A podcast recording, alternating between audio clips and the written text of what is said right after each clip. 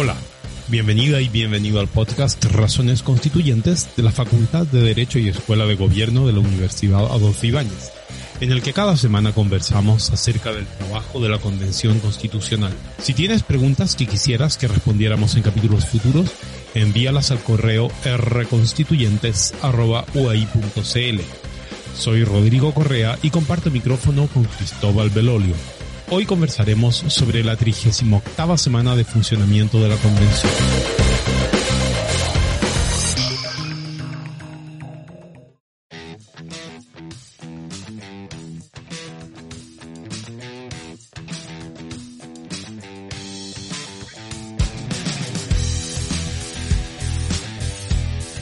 Así como la convención terminó su semana 38, nosotros estamos en el capítulo 38 del podcast Cristóbal y quiero recordar a los auditores que esta temporada llega hasta el capítulo 40 por restricciones tecnológicas, de manera que estén atentos, viene una tercera temporada, se acerca la tercera temporada Cristóbal. Todavía estamos viviendo y estamos viviendo una serie de Netflix, así que está bien que esto tenga esa nomenclatura. Sí. Bueno, hay hartas cosas en nuestro plato, Cristóbal. Desde luego, el, el Pleno tuvo una tres o cuatro eh, sesiones la semana pasada. Hubo bastante trabajo ahí que debemos revisar. Y me parece que también hay algunas preguntas. ¿Qué es lo que está pasando en régimen de gobierno? ¿Qué es lo que está pasando con la tercera vía? Etcétera. Te propongo que revisemos primero lo que hizo el Pleno. Adelante, por favor. Mira, la semana pasada titulamos nuestro capítulo, nuestro episodio eh, Bombardeo sobre la sala de máquina. Quedó, quedó, no quedó nada, ¿cierto? Había 95 ladrillos eh, propuestos y quedaron tres. Y eso fue solo la votación en general, Cristóbal. Como hemos comentado antes, hay votación en general y particular. Y te cuento que los tres artículos que fueron a votación particular esta semana no le fue del todo bien, fíjate. Terminó, se cayó uno completo, que era el artículo tercero, y se cayó un inciso del artículo cuarto. De manera que de los tres, al final quedó solo uno y medio. Ahora, no, no creo que tengan demasiada importancia, es casi anecdótico. El, tercero eh, tenía que ver con la participación de los grupos oprimidos e históricamente excluidos, que se reclamaba que el Estado tuviera una preocupación especial sobre ellos esa, esa regla se, se rechazó, de manera que tiene que, que volver al... Se, se, rechazó, pero debo decir que obtuvo votos, o, sea, obtuvo un voto mayoritario, solo que no alcanzó los dos tercios, ¿no? El, el, primer párrafo tuvo 100 votos, le faltaron apenas dos votos, y el segundo párrafo tuvo 99, le faltaron tres, eh, cuatro, perdón, votos. Y, y, la otra regla que sí puede ser más importante, Cristóbal, que se rechazó, yo creo que tiene importancia, eh, y veremos qué pasa con eso, es el inciso segundo del artículo cuarto, porque allí se afirmaba el derecho a la libre determinación de los pueblos indígenas. Esa disposición fue, no fue aprobada, votaron a favor de ella 95 convencionales y en contra 49, con lo cual vuelve a la comisión para, para ver si eh, esta vuelve con una redacción alternativa. Pero claro, era una, una disposición que, que, hacía una declaración que es bastante delicada, esto de tener derecho a la libre determinación. En algún punto sugiere, ¿no? El derecho incluso de los pueblos indígenas a separarse y, y formar su, su propio Estado. De manera que hay que ver qué es lo que pasa con eso. Eso fue, Cristóbal, no sé si, si tienes algún comentario o pregunta, pero eso fue lo que ocurrió en sistema, eh, en régimen político. En el Pleno. En el Pleno, sí. Claro, lo que pasa es que me, es que me gustaría, eh, si, si, te parece, podemos hacer dos cosas. Podemos conectarlo en forma eh, por niveles, claro, lo que pasó en el Pleno y después las comisiones, o, o por criterios temáticos, ¿cierto? Porque, porque esta comisión yo creo que acusó el golpe. Bueno, cuéntalo está, qué está pasando. ¿Qué, qué está pasando, eso, Cristóbal? Sí, porque como, como, ya todo esto volvió a la comisión, ¿cierto? ¿Y qué está pasando en esa comisión? Como dicen los gringos, as we speak, mientras conversamos, mientras comentábamos este, este bombardeo a, a, las normas propuestas por la Comisión en su primer informe, ya se comienza a trabajar, ya se empezó a trabajar hace rato. De hecho, ya está a punto de salir humo blanco en, en, en lo que sería un informe de reemplazo, ¿cierto? Que tenga mayores expectativas de concitar eh, el apoyo de los convencionales, ojalá los dos tercios. Eh, y ya por lo que, por lo que ha trascendido, Rodrigo, ¿ah? insisto, eso todavía son, son algunos trascendidos de lo, de lo que está ocurriendo, es que se habrían abandonado algunas de las innovaciones que se proponían para esta sala de máquinas. Eh, entre otras cosas, ya no sería esta presidencia paritaria, ¿cierto? Presidente, vicepresidente o, presidenta, vicepresidente. Entonces se, acaba esa figura, que nunca quedó muy claro para qué servía, para ser súper honesto.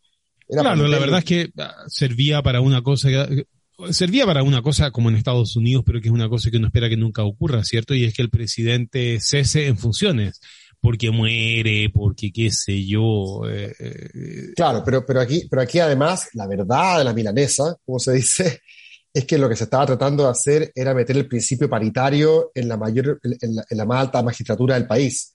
Como es un cargo indivisible en términos de género, eh, al, obligar a que este ticket fuera paritario, ya ni siquiera tenía las mismas características de lo que pasa en Estados Unidos, porque en Estados Unidos no hay obligación de que el ticket sea paritario. ¿cierto? No, por cierto, por cierto. Eh, eh, claro, e, esa es una, era una dimensión simbólica, ¿cierto? Importante, pero en la dimensión de qué, qué poderes efectivos tenía la figura. Era Efectivamente no era, no era, no, era para nada claro. Una cosa rara, como que tenía que elegir a los subsecretarios, pero, pero bueno, obviamente eso eh, era, era, una cosa que no tenía mucha, mucho sentido. Desaparecer. Y eso se cae entonces, Cristóbal. Entiendo, entiendo que se cae. También se cae esta figura del ministro de gobierno que era esta figura que tenía por misión establecer el vínculo con el Congreso, con el Parlamento, ¿cierto? En el entendido, y esto es una cosa que nosotros siempre llamamos la atención, Rodrigo, ¿cierto? En el entendido de que va a ser muy difícil, con un paisaje político fragmentado, para el gobierno de turno, cualquiera sea su signo político, de llevar adelante su agenda, ¿cierto? De llevar adelante su programa cuando no tiene mayoría parlamentaria. Entonces, de alguna manera, este ministro de gobierno cumplía esa función porque podía ser escogido también con... Eh, hay varias fórmulas ahí que se barajaban, pero finalmente también hasta entiendo hasta ahora que se está cayendo. Entonces, lo que nos estamos quedando, insisto, todavía esto es preliminar, pero con lo que nos estamos quedando, digo, es básicamente lo mismo que ya teníamos. Nos estamos quedando con un presidente o presidenta de la República, ¿cierto? En, en soledad, llamémosle así, y, que la única diferencia es que va a tener que lidiar con un parlamento unicameral, que también es un bicameralismo asimétrico, ¿cierto? Es un, es un bicameralismo dijiste, dijiste unicameral o te entendí mal, bicameral más bien. No, lo, que es que, a ver, es, es la, la, idea es que va a ser sin Senado, ¿cierto? No, no va a haber Senado. Desde ese punto de vista va a haber solamente una especie de Cámara de Representantes, que es la Cámara de Diputados y Diputadas, pero como tú bien sabes, justamente para tratar de rehabilitar la existencia del Senado sin llamarle Senado, se crearía esta Cámara Territorial o Cámara Regional, creo que le van a, le van a poner, donde no queda enteramente claro también si es que va a cumplir o no el mismo rol del Senado, si va a ser algo distinto, al parecer va a ser algo distinto. Hay toda una discusión de si va a tener o no atribuciones revisoras o solamente cuestiones que competen a nivel regional. Eh, el punto es que, ok, aceptemos que va a ser un bicameralismo asimétrico, pero esa sería la, la gran innovación. El régimen presidencialista como tal no, no, no, sufriría mayores modificaciones. ¿ah? ¿Y, qué, eh, ¿Y qué pasó? Lo que, a uno le permite preguntarse si es que esto, acaso, perdone la expresión eh, coloquial, ¿cierto? Pero esto parece que rasca donde no pica. No sé si porque, el problema, no, no, estamos solucionando el problema que tenía la sala de máquina eh, y, y, finalmente los argumentos para terminar con el Senado tienen poco que ver con, con, con los problemas que se estaban viendo. Esto tiene que ver más con otro tipo de argumentos. Eh, Cristóbal, ¿Y, y, se taimó fue a Chaín? Eso dicen. No, no, no, no fue parte finalmente del, del, acuerdo. Eh, aunque entiendo, entiendo, Rodrigo, que.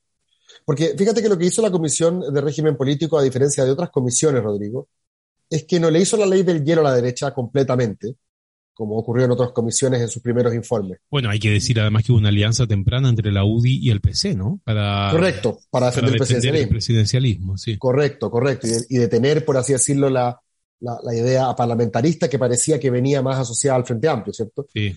Pero, pero lo que interesante aquí es que finalmente el acuerdo político que se logró en el primer informe era que cada colectivo, que cada sector añadiera su fórmula o, o su parte en la fórmula.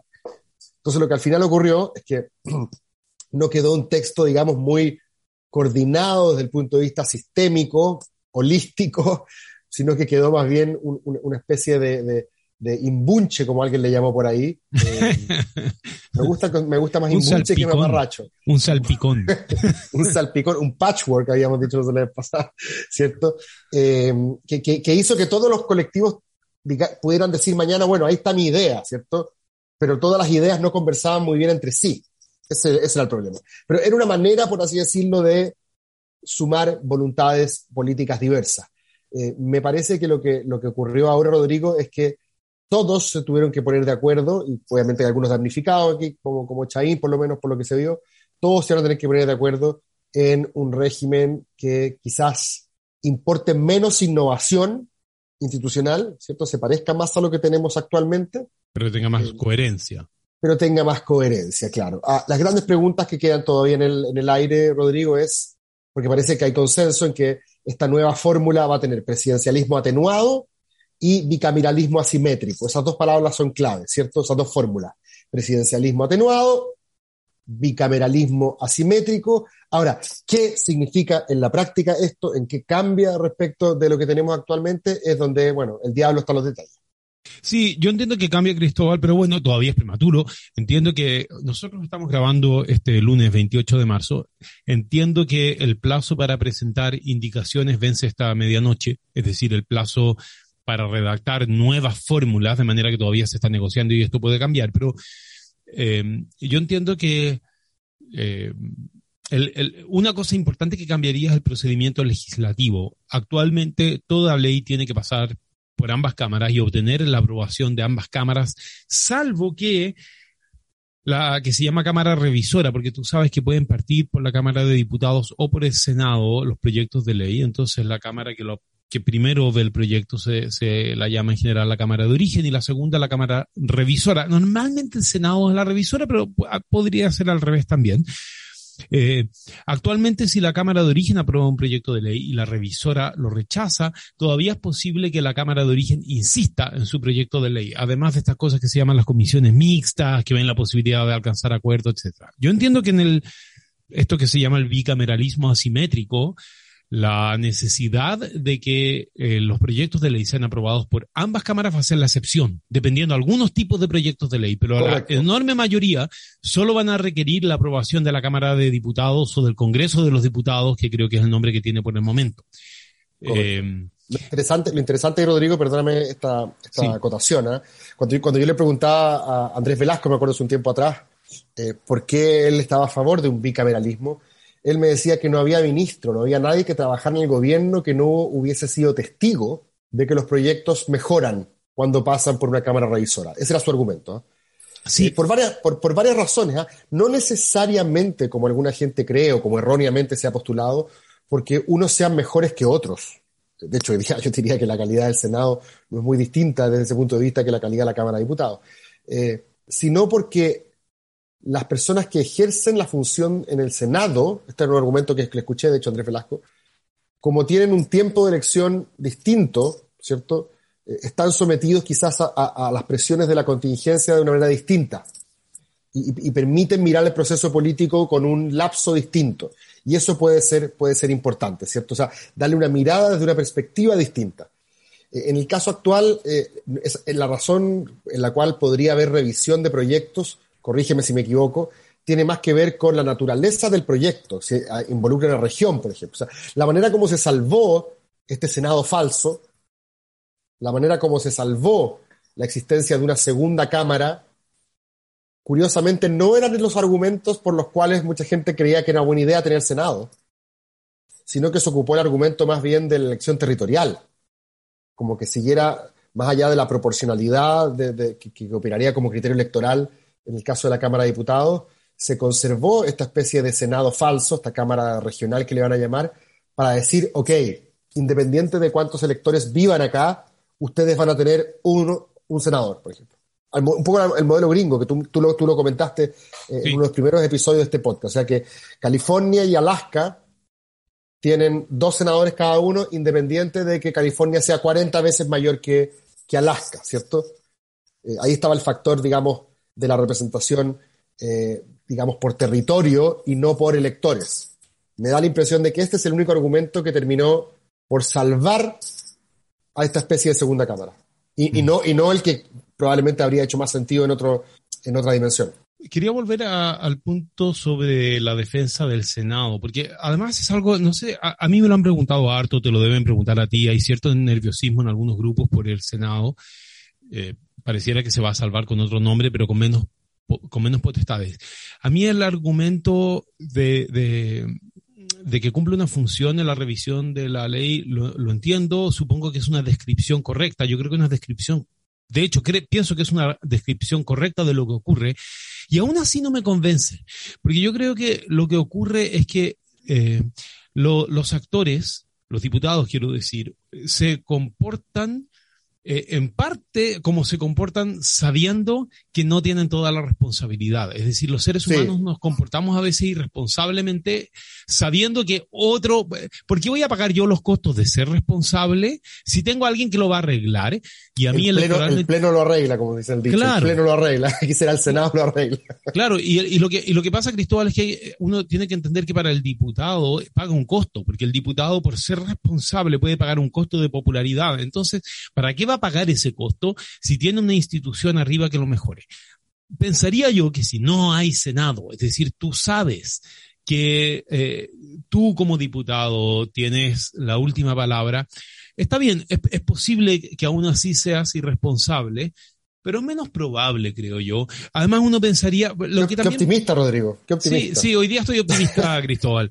Pero ¿sabes lo otro que ocurre? También que el, eh, actualmente el político más eh, sazonado, como diría uno en una, en una traducción quizá del inglés, eh, el político más avesado, más viejo, con más experiencia, hoy día aspira naturalmente al Senado no aspira a la Cámara. Pero si tú no tienes Senado, tienes esta, esta Cámara territorial o como se vaya a llamar, y tiene menos poderes, eh, quizás los mejores políticos van a aspirar a estar en, la Cámara. Entonces, mira, es posible, no, quiero decir que el Senado no cumpla una función, probablemente si yo tuviera que decidir lo mantendría, pero no sé si es tan terrible como lo pintan y ciertamente pienso que es un error proyectar el Congreso de los Diputados futuro eh, eh o sea, creo que es un error ver que ese Congreso de los Diputados se va a comportar como se comporta hoy la Cámara de Diputados. Se entiende el punto. Sí. Bueno, voy a dejar notada aquí tu, optimismo. no Porque me parece bien, me parece bueno que nosotros también vayamos viendo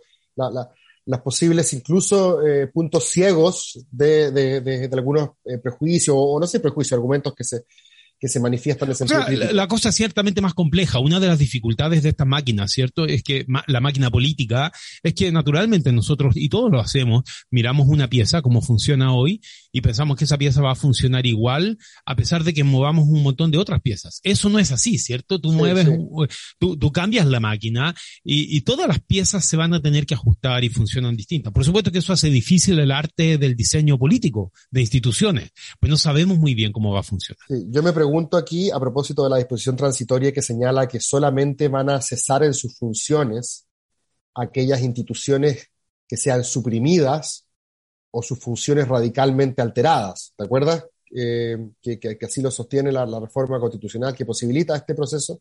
Sí. Eh, de buenas a primeras, perdóname por mi interpretación así, pero yo veo que el Senado está siendo, si no suprimido literalmente, con esta Cámara Regional, al menos está siendo radicalmente afectado en sus funciones. Por lo tanto, yo fuese mañana el presidente Boric, y quizás es que esta propia convención llega al acuerdo de que salven al, Senado de aquí a que termine Boric, eh, igual ya después para la próxima ya tienen que irse. O sea, gente que fue electa por ocho años, no sé, deja de pensar en el senador Sandón, en la senadora Campillay, ¿cierto? Que acaban de ser electos. Eh, me imagino que con esta, si es que llega a aprobarse esta constitución, a ellos se les va a decir en los próximos años que empiecen a empacar sus, sus cosas, ¿o no? Así es. Y en el caso de la senadora Campillay, ella lo pidió. Entiendo que ella fue a la convención. lo pidió, además. Sí. a que se elimine el Senado. Así es que. Y a pesar de que el gesto político, con esto va a terminar con el Senado, a pesar de que el gesto político de haber puesto al presidente del Partido Socialista, Álvaro Elizalde, a la cabeza del Senado, con los votos incluso de la derecha, yo creo que justamente una manera de corporativa, en forma corporativa, salvar la institución, salvar la pega. O sea, muchos le están diciendo a Elizalde, bueno, usted, mi amigo, tiene muy buenos vínculos con el gobierno, tiene a sus ministros metidos, no hizo nada para ganar, pero tiene adentro a Montes, tiene adentro a Maya Fernández, tiene adentro subsecretarios importantes, Monsalve, ¿cierto? Lobos, eh, ayúdenos a, conservar la pega. ¿eh? va, a ser, va a ser complejo esa, Sí. Esa, negociación. Tengo una cosa corta, pero que tiene importancia, entonces creo que no la deberíamos saltar.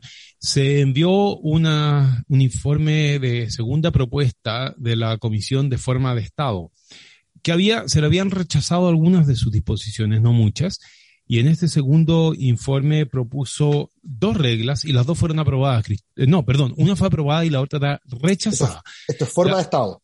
Sí, forma de Estado, o sea, descentralización, para que nos entiendan los auditores, ¿cierto? Este, este, ya se aprobaron, lo comentamos en su momento, un montón de reglas sobre regionalización que establecen gobiernos autónomos en las regiones eh, y en los territorios indígenas. Y una de las cosas que no se había aprobado era una regla eh, que decía que el estatuto regional iba a complementar las exigencias y requisitos para elegir a los miembros de la Asamblea Regional. Y se, se propuso que en vez de ser el estatuto regional fuera una ley, ley dictada por el gobierno central, ¿no? Eh, no fue aprobado, Cristóbal, esa eh, decía algo así. Eh, dicha ley asegurará que la integración y requisitos para acceder al cargo respete los criterios de representatividad territorial, paridad de género y escaños reservados. Bueno, eso no fue aprobado. Votaron a favor 99. Fíjate que faltaron apenas cuatro votos, eh, de los cuales 10 se abstuvieron.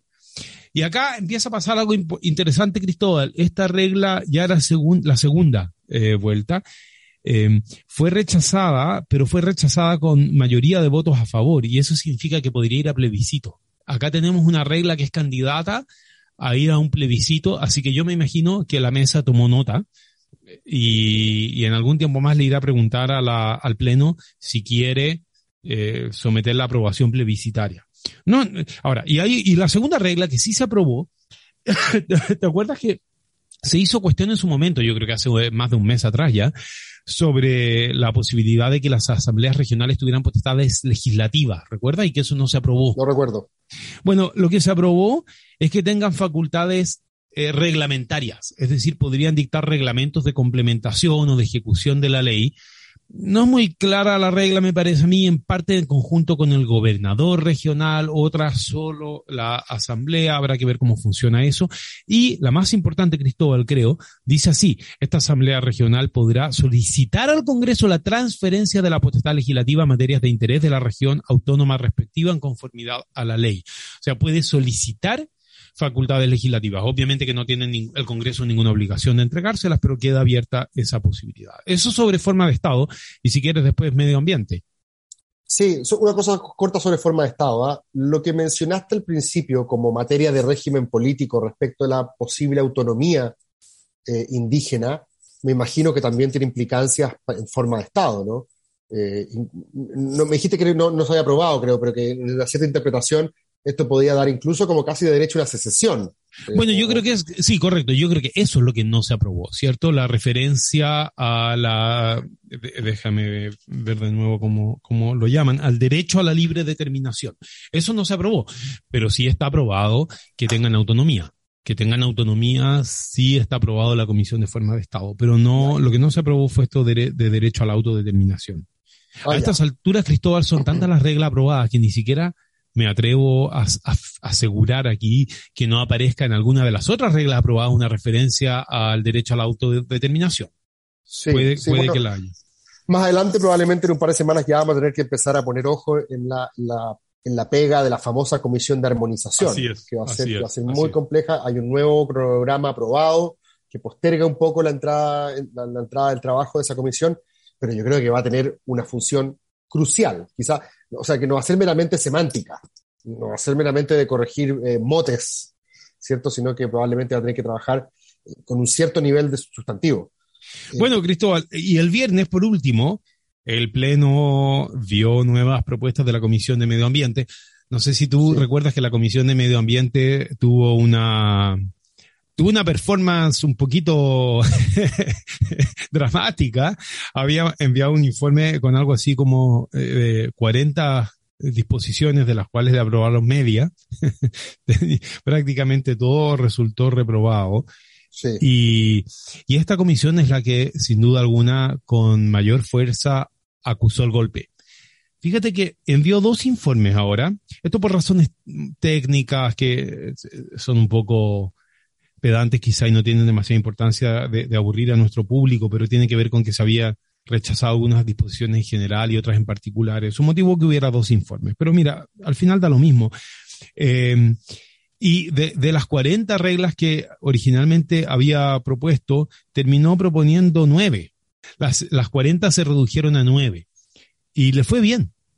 Le fue bien. Sí, porque, porque llegaron bastante consensuadas. ¿ah? Yo sé que esta es una palabra que no, no gusta hoy día, pero hay mucha gente que dice que lo que más se necesita, llegaron bastante cocinadas. Claro.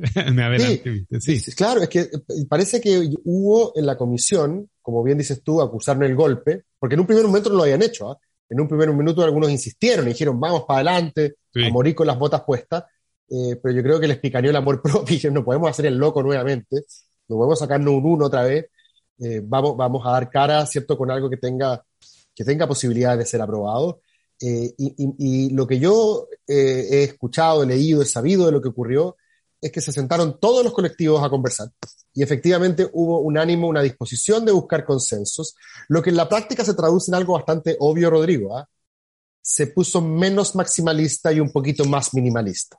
Yo sé que estas son palabras que de repente a uno como que lo, lo, confunden, qué, qué, es lo que significa minimalista, qué es lo que significa maximalista, pero aquí en la práctica se sacaron principios, adjetivos, se trató de ser menos ambicioso desde el punto de vista normativo, ¿cierto? Desde el alcance regulatorio de la Constitución, se trató de dejar quizás menos establecidos compromisos del Estado que revelaban una fibra ideológica más clara, ¿cierto? Y dejar un poquito más abierta la posibilidad de que la política, el gobierno de turno, las mayorías legislativas, las mayorías políticas del momento, vayan delimitando cómo quieren gobernar, ¿cierto? Que una, una cosa bien interesante que ha ocurrido, Rodrigo, es que cuando tú te pones a detallar todos los principios, ¿cierto? Todas las características, llena de adjetivos de lo que quieres hacer, en algún minuto le, quitas espacio a la política, ¿cierto? Se transforma en una especie como de programa de gobierno. Le marcas un rumbo ideológico muy claro y de alguna manera, paradójicamente, neutralizas la política en un sentido inverso a la crítica que, siempre le hizo Fernando, Fernando Atre, el actual. Eh, y, me parece que lo que se logró ahora, por lo que he leído del convencional Rodrigo Álvarez, eh, del convencional Bernardo Fonten, que eran los que se estaban quejando todo el rato de esta comisión, y lo que he escuchado de los convencionales de pueblos originarios, de movimientos sociales, de la ex del pueblo, también quejándose de que tuvieron que hacer muchas concesiones, es que parece que están llegando a criterios más o menos compartidos, lo que me parece muy bueno. Sí, yo leí con cuidado, con poco tiempo, pero con algún cuidado lo que se aprobó y estoy plenamente de acuerdo con lo que tú dices. Eh, en lo que se aprobó yo no veo que haya en este momento nada que sea particularmente problemático o grave. Esta era una comisión a la que se tenía miedo, ¿no? Porque era la comisión, una de las comisiones expropiatorias. Quería, la más ideológica. Claro, y que quería, aparentemente quería expropiar todo, quería acabar con las concesiones mineras, quería... Bueno, Exacto. Eh, no, no hay nada de eso. Todo eso, eh, por lo menos en este momento, Cristóbal desapareció. Yo te diría que la regla más dura que hay es una regla que, que tenía que ir sí o sí. Y, y, yo te diría más, es una regla que a mí, me parece existe en la actual constitución y que tiene que ir en cualquier constitución moderna, si no, no podemos desconocer que estamos frente a un problema grave en protección ambiental. Y que dice, eh, hoy día es el artículo 9, hoy día quiero decir, perdón, en el informe, no, no la constitución actual, establece que la ley podrá establecer restricciones al ejercicio de determinados derechos o libertades para proteger el medio ambiente y la naturaleza. Es una regla absolutamente imprescindible. Evidentemente que si a ti te imponen, qué sé yo, una restricción de uso de carbón como combustible, te están limitando en el ejercicio de una libertad, pero hoy día es absolutamente necesario que el Estado esté dotado de, la posibilidad de imponer, ¿no? Entonces, eh, obviamente que hay reglas eh, que tienen un carácter simbólico. Uno podría cuestionarse si, si, debieran estar o no estar, pero la verdad que no, no, no, no ocasionan ningún daño. No, no, no constituyen un programa de gobierno, como tú bien señalas, no, no tienen decisiones, simplemente son orientaciones, es decir, hay, por supuesto, una referencia a la crisis climática y ecológica. Se habla de los derechos de la naturaleza, pero pero la verdad es que vamos a tener que determinar el día de mañana qué es lo que eso significa. Lo, único que es obvio que significa en este momento es que hay una eh, definición constitucional a favor de preocuparnos de la naturaleza y eso, es, algo eso, es. algo que yo podría firmar, ¿no? Sí, te voy a, te voy a citar. Los, animales también, Cristóbal, así es que. Sí. Pero no es que se prohíban, no es que se prohíban los asados, ¿no? No, no, los malos tratos, crueles. Eh, yo habría votado a favor de eso. yo también.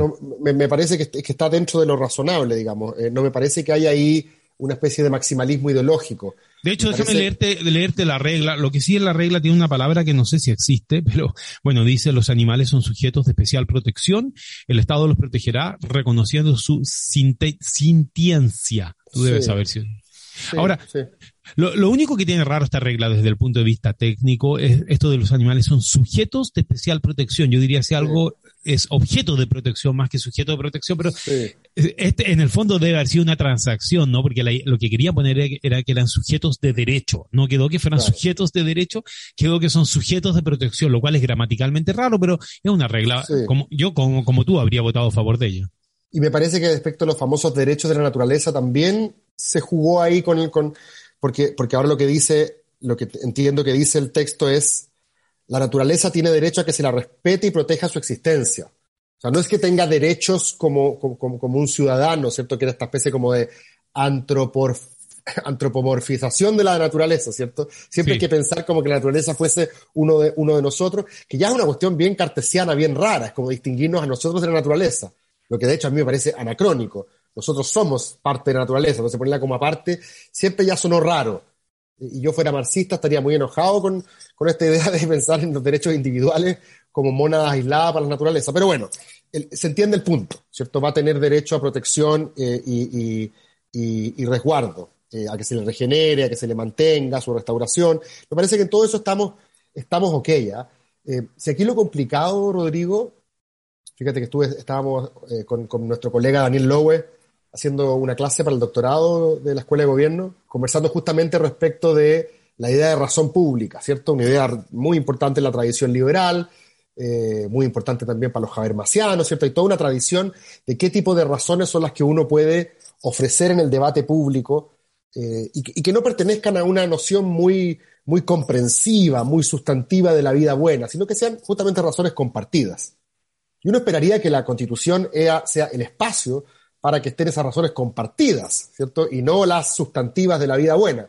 Que el Estado no se ponga la camiseta por una sola visión. El riesgo que yo veía aquí, Rodrigo, era que justamente por esta vocación verde de muchos de los ecoconstituyentes de esta comisión, tratáramos de plasmar en la Constitución una visión biocéntrica que dejara de lado otras muy buenas razones para proteger el medio ambiente y preocuparnos, por ejemplo, de la crisis climática.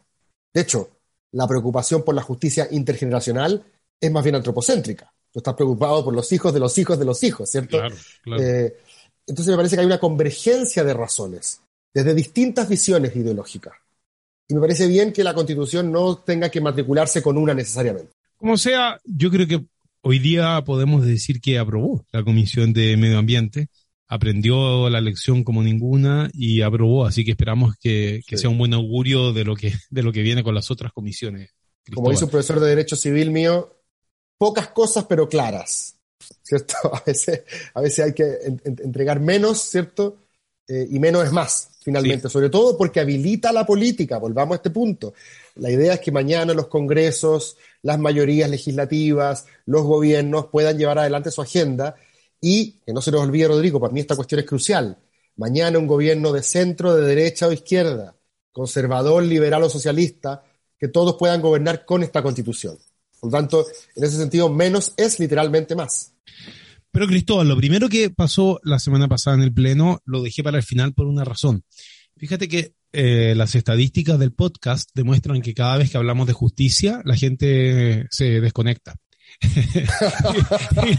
no sé por qué a la gente no parece importarle la justicia. Nadie cree que va a terminar en tribunales. Pero bueno, lo primero que pasó. quizás en la nueva justicia vecinal.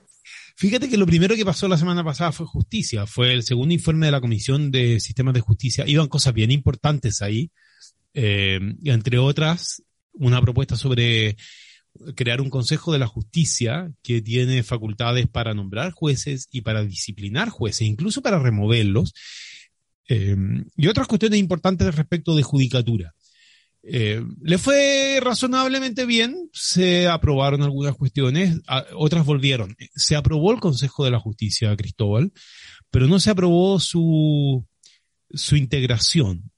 Era una integración bien peculiar, eran 17 miembros, de los cuales eran seis jueces, tres funcionarios judiciales. A mí eso no me parece buena idea. En general los funcionarios judiciales son en general hay excepciones, pero se interponen, diría yo, entre la justicia y el ciudadano. Dos representantes de los pueblos indígenas y seis miembros, me parece, nombrados por la por el Senado a propuesta, bueno, Senado o lo que haya, el Congreso. esa cosa yo no la entiendo. Seis representantes de los pueblos indígenas para, para el sistema de justicia. Sí, no, yo tampoco la entiendo. Pero tampoco entiendo de verdad, lo digo en serio, Cristóbal, tampoco entiendo por qué tiene que haber tres funcionarios de... sí, bueno, es que eso ya... ¿Qué, qué, va a saber un funcionario eh, de, tribunales sobre quién, quién, es un buen juez y si el juez... La, la verdad es que yo creo que es muy mala idea. Por suerte se rechazó. Ahora, vamos a ver qué resulta, Cristóbal, porque se aprobó la idea de que hay un consejo de la Justicia, se aprobó también que el Consejo de la Justicia nombra a los jueces y se aprobó también que discipline a los jueces. Esto es bien peligroso eh, porque le da al, Consejo un poder gigantesco eh, de conformación de la judicatura. Si tú puedes nombrar a los jueces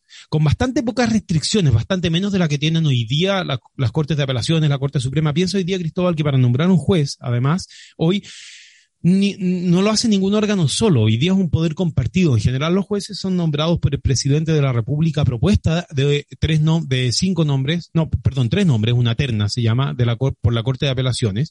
Y tratándose de los ministros de la Corte Suprema, es una lista de cinco nombres que propone la propia Corte y que el presidente de la República tiene que elegir uno y lo tiene que confirmar dos tercios del Senado. Es decir, hoy día no es un poder que tenga uno. Todos participan, sí. Claro, y hoy día se le está confiando a a un solo órgano, que es este Consejo de la Justicia, el que incluso si no se modifica, yo creo que hay todavía un espacio para que se modifique y espero que así sea, incluso nombraría a los jueces de la Corte Suprema, es decir, a, todos. Sí, claro. Eh, y, Ahora, yo, vi, muchas propuestas, cuando en, mi breve paso como candidato, vi muchas propuestas en campaña de distintos sectores políticos, de derecha incluso, eh, de que sería buena idea avanzar hacia un sistema, un Consejo de Justicia, como se le llame, para que la Corte Suprema no sea la que está, digamos, generando sus propios miembros y puedan haber ahí algunos incentivos medios complicados, ¿cierto? Eh, independizar el, control, la evaluación del, del, órgano del máximo tribunal. Yo no sé qué te parece a ti en principio o si esto tenía que seguir haciendo la Corte Suprema y, listo. Mira, a mí, a mí me parece que esto, esto, es muy difícil, no es algo fácil, pero yo creo que hay dos riesgos grandes y los dos se deben evitar y temo que no se eviten. Un riesgo, el riesgo de corporativismo, que era el riesgo que tú estabas señalando ahora al final, ¿cierto? El Poder Judicial tiene un poco esta cosa de, considerarse una familia eh, y, y, yo creo que eso no es eh, bueno para no, no, hace que sea una institución republicana, pero además Cristóbal, tratándose de los ministros de la Corte Suprema, no de los demás, pero de los ministros de la Corte Suprema, ellos eh, tienen por función principal unificar la jurisprudencia y la unificación de jurisprudencia no es una función que sea absolutamente 100% eh, técnica. Eh, tú puedes tener dos estupendos jueces bien orientados y van a tener una opinión distinta sobre cómo se interpreta una ley en un caso en particular. Entonces, hay un elemento político, por decirlo así. Y a mí me parece que existiendo ese elemento político, lo peor que uno puede hacer es negarlo. Porque si lo niegas, y le niegas, por lo tanto, a los poderes políticos influencian las designaciones de la Suprema, eh, no va a desaparecer el, el intento de ellos de influir. Y yo creo que eso es lo que significa mucha presión para politizar el Consejo de la Justicia, y esa politización es feroz porque no solo afecta a la Suprema, donde una cierta, no sé, claro, la palabra no es una buena palabra, pero una cierta influencia política no es mala, pero si tú politizas a todo el poder judicial, yo creo que es fatal, o sea, uno no, yo no veo por qué el sistema político tenga que tener particular influencia en quién es ministro de corte o quién es ministro o quién es juez de instancia. Eh, entonces, hay un problema de corporativismo que uno tiene que tener mucho cuidado, pero el otro problema es de falta de independencia. Esto es un riesgo para la independencia de los jueces. Hay que ver qué hace la comisión. Eh, yo creo que el Consejo debería estar integrado. Los jueces están pidiendo que sea por jueces. Yo creo que no deberían ser jueces. Creo que deberían ser expertos en el sistema legal con mucha autoridad técnica, moral y por tanto con mucha independencia respecto a los políticos. Pero es muy difícil designar un cuerpo así. O sea, algo parecido a lo que hoy, el Banco Central, ¿no? No, algo parecido. no, tendría que ser paritario, plurinacional, no binario, no sé, buscar, buscar alguna manera de eh, meter fuera de la caricatura, digamos, el factor identitario hoy día parece muy relevante, el factor corporativo parece muy relevante y todos los, los, puntos que tú relevas, en este caso la preparación técnica, la expertise, llamémosla así en, en un sentido amplio, yo creo que no, no son los conceptos que están viviendo el mejor momento reputacional. No, no, eh, eh, sin duda.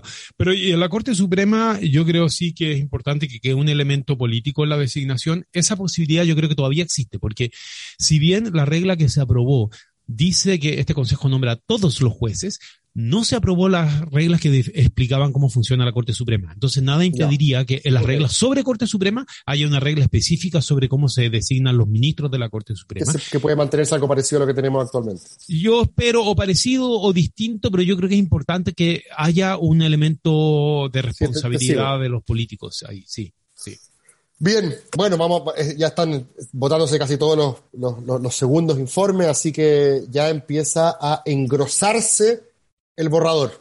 Así es, Cristóbal, vienen, vienen semanas críticas, yo creo estas dos semanas que vienen. Todavía es difícil saber cómo va a ser la futura constitución, porque la verdad es que la sala de máquinas, como la llamamos, está, pendiente y, es, y es el corazón.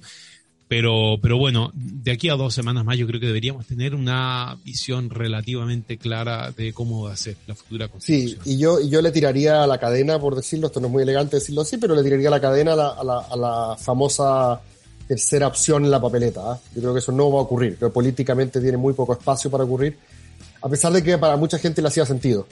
Le hacía sentido porque no querían rechazar, ¿cierto? Porque básicamente es la constitución de Pinochet o, esta, eh, pero tampoco quieren aprobar en la medida que sienten que esto es, eh, es un imbunche, ¿cierto? Que está mal hecho, que es maximalista, bla, bla, bla. Eh, y a muchas personas les daba sentido esta, esta, tercera, esta tercera vía, ¿cierto? Em, pero ha sido desaconsejada por, por, por, los expertos. Muchos creen que de hecho le quita incentivos a que en esta etapa crucial, en esta recta final, los convencionales hagan un esfuerzo por ponerse de acuerdo, ¿cierto? Por el contrario, les saca presión. Si hay una tercera opción, entonces bueno, juguémonos por esa tercera opción y chuteemos la pelota al córner. Eh, yo creo que, que, finalmente no va a haber tercera opción. Yo creo que es raro que se vea así, Cristóbal. Eh, lo entiendo. Interesante, yo lo, lo, lo, escuché de, de, de, una académica bastante respetada hace poco. Sí, lo, entiendo, pero yo discrepo. Fíjate que para, para la lista del pueblo, eh, eh, independientes no neutrales, es decir, todos los grupos que tienen una representación relevante en la convención, pero que no tienen una representación normal en los órganos políticos, yo creo que el, la tercera vía, por el contrario, les pone presión para llegar a acuerdo, porque debieran saber que en esa tercera vía, si es que se abre, ellos no van a estar. Y que por lo tanto... Eh, interesante, claro. Yo creo que es un incentivo para que ellos eh, lleguen a acuerdo con los sectores políticos y sea un acuerdo más, más tragable para algunos sectores políticos. Pero bueno. buen punto. Ya, estamos. Estamos. Nos, vemos la próxima, semana, Cristóbal. Un abrazo. chao. chao.